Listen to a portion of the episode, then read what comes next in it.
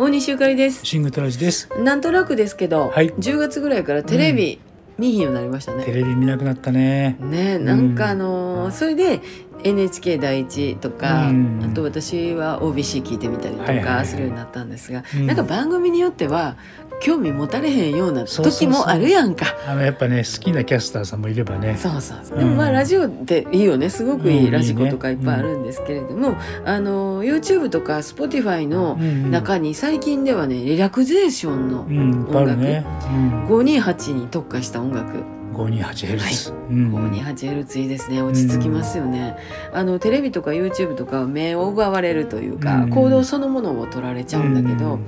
こう聴いてる音楽だけやったらうん、こう取られへんっていうかな。そうね。聴覚的なものは手が止まらない。そう。そして喋ったはるやつ聞くより、まあ、好きな人とか好きな音楽とかやったらええねんけどこういうふわっと包まれるようなものっていうのは、うん。なんかすごくいいなと思って、うん。えーなんでなん？ていろいろ調べたら、はいはい 528Hz これって周波数なんですけれども、うん。細胞の活性化とかね、うん。人にとってすごく有益な作用を持つとされているそうです。ね。ストレスを軽減するとかね、なんかあのゆっくり包まれてう、ん、なんかこうリラックスっていいよね。寝る前は特にいいですね。いいね。うん。用事しながらやったらまあ聞いてへんでもええし。そうそう流しておくだけでね。うん。流してきっぱなしみたいな、うん。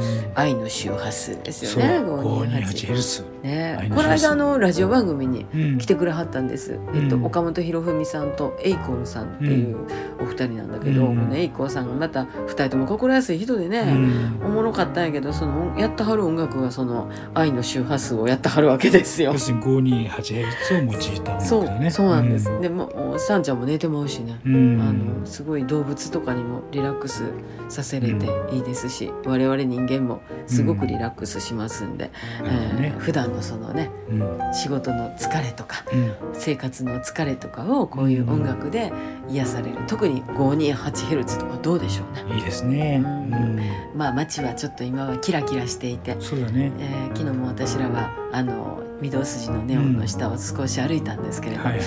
なんかそういう外の散歩もいいし、うん。お家でゆったり音楽もいいんじゃないでしょうか、はい。ゆっくりとお過ごしください。はい。大西ゆかりと。シングルトラジでした。